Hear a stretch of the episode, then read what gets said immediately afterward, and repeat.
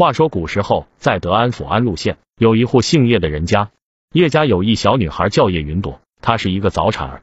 她出生后常常生病，弱不禁风。叶父叶母带她四处求医问药，大夫说叶云朵因为早产有些先天不足，很难根治，只能是用药慢慢调理，扶其正气。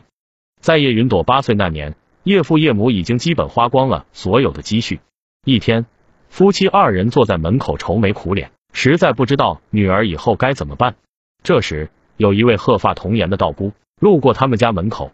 道姑说道：“无量天尊，二位施主老衲云游到此，有些口渴，能否给碗水喝？”叶父说道：“您稍等，我这就去给您倒水。”说完就进屋倒了一碗水出来，递给了道姑。道姑接过后，是一饮而尽。道姑又说道：“老衲肚子也有些饿了，能否给些食物吃？”叶母说道：“您请进屋，我这就去给您做些斋饭。”三人进了屋。不多久，叶母就做好了斋饭，端到了道姑的面前，说道：“您请用。”道姑说道：“多谢二位施主，你们真是善良之人。”道姑说完就吃起了斋饭。道姑吃饱后说道：“二位施主为何满脸愁容？可是遇上了什么难事？”叶父说道：“小女自出生以来体弱多病，常常要去看病抓药，可如今我们的积蓄都快花光了，再这样下去，我们真不知道该如何办了。”道姑说道。老衲略懂医术，你把闺女带出来，我给她瞧瞧。叶父闻言就去屋里把叶云朵带了出来。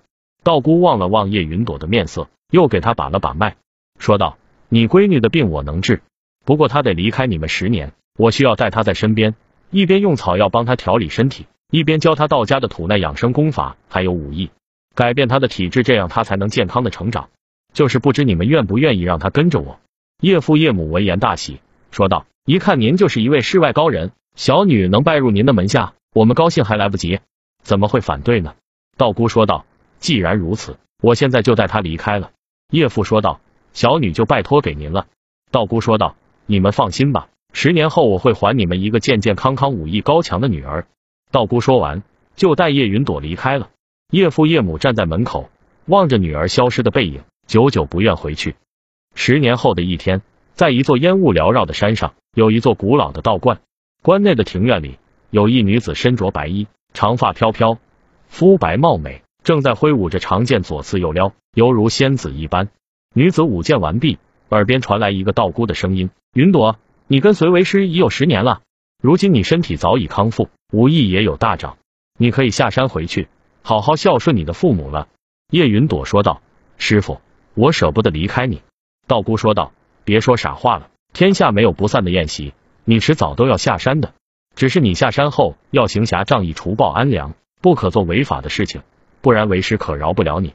同时江湖险恶，你要多加小心。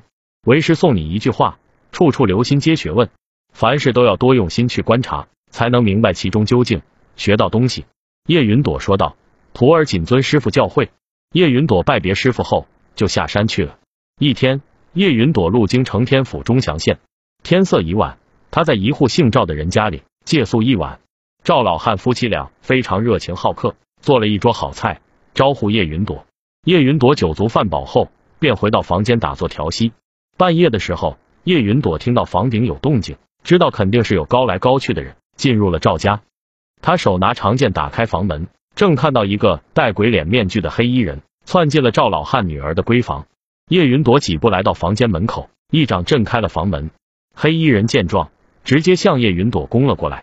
叶云朵并未拔剑，单手便将黑衣人打跑了。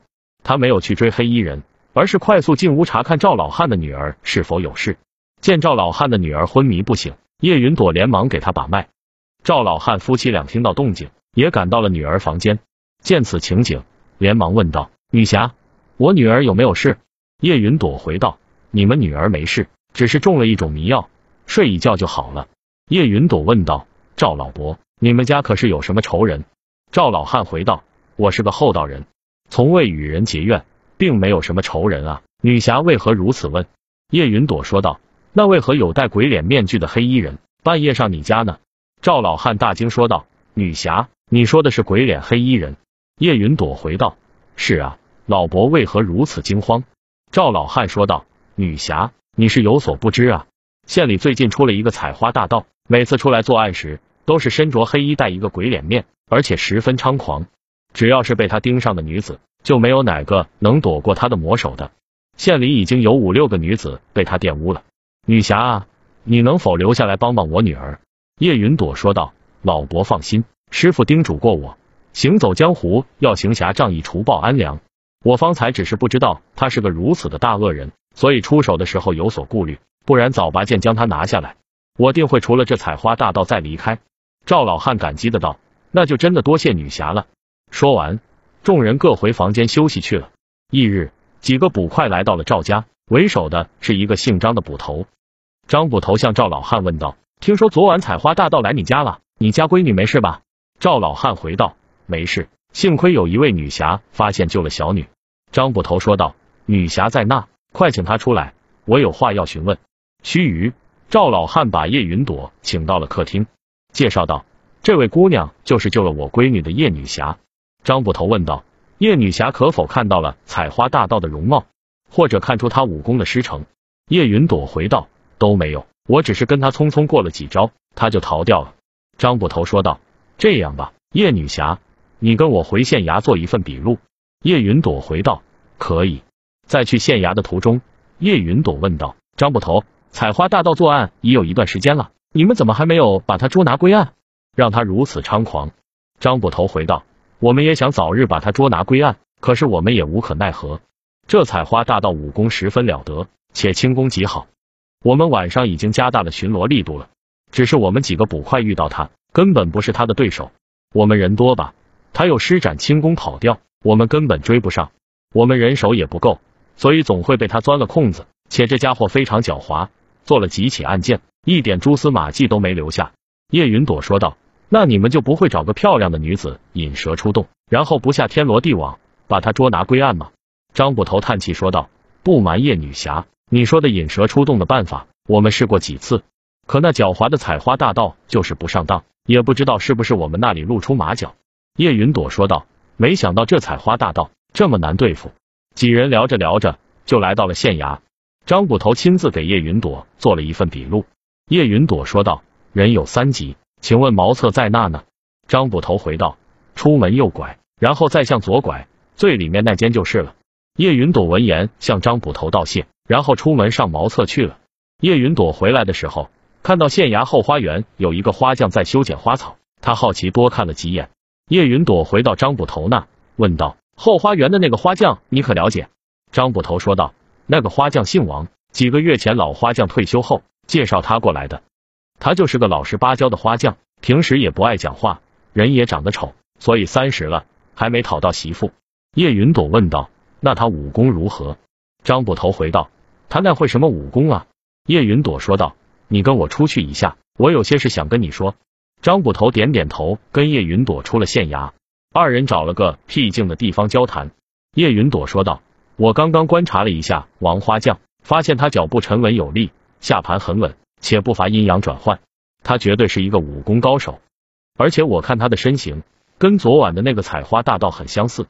你说你们用了好几个引蛇出洞的方法，采花大盗都没有上当，那他很有可能就藏在你们身边，早就知道了你们的计划。”所以他才不会上当。我看那个王花匠十有八九就是那个采花大盗。张捕头问道：“那我们应该如何做呢？”叶云朵说道：“首先我还没有完全确定是他。正常情况，你应该带捕快去赵老汉家保护，这样才不会引起他的怀疑。而我则埋伏在县衙附近盯住他，他再敢出来作案的话，我一定把他擒住。”张捕头说道：“你一个人行吗？要不要我多派些人手给你？”叶云朵说道。我一个人就行了。如果我上次知道他是大恶之人，早把他拿下了。你的人手该干什么就干什么，别让他起疑心。张捕头回道：“好吧，按你的计划行事。”晚上，张捕头带捕快在赵老汉家保护，叶云朵则在县衙附近盯梢。一连好几天晚上都没见采花大盗出现。张捕头问道：“王花匠到底是不是采花大盗啊？咋不见动静呢？”叶云朵说道。这几天县城里并没有采花大盗出现，而王花匠也没有什么动静，这说明王花匠很有可能就是采花大盗。我们要耐心等待。第六天晚上，叶云朵发现县衙后面跳出一个黑衣人，以极快的速度向西边奔去。叶云朵见状，施展道家轻功追了上去。他见到黑衣人钻进了一户人家，他一个纵跃也进了那户人家。他看到黑衣人要钻进一个女子的闺房，他连忙出手阻拦黑衣人。二人交手时，叶云朵看到这黑衣人也是头戴鬼脸面具，且武功路数跟上次交手的那人一模一样。叶云朵终于肯定这人就是采花大盗，他不再手软，使出了师门绝学九影剑法。他一剑刺出，幻化出九个身影，同时攻击采花大盗。采花大盗无力阻挡，身上已被留下九道剑伤。接着，叶云朵又使了一招九影归一，一剑刺出有泰山压顶之势，鬼脸面具被当场刺破两半，露出了王花将的丑陋容貌。叶云朵及时收住了剑招，说道：“一剑刺死你，太便宜你了，必须要让你接受法律的制裁，明正典刑。”最后，采花大盗王花匠被县令判了斩立决，斩于菜市口。张捕头对叶云朵说道：“叶女侠真的是聪慧过人，一来就除掉了采花大盗。”叶云朵说道。我靠的并不是聪慧过人，而是靠善于用心观察。我下山时师傅说过，处处留心皆学问，只有用心观察，才能明白事物究竟，从中看出端倪，学到东西。张捕头说道：“受教了，我以后也一定要用心去观察。”此地是了，叶云朵就回家去了。他回到家后孝顺父母，一家人过着幸福的生活。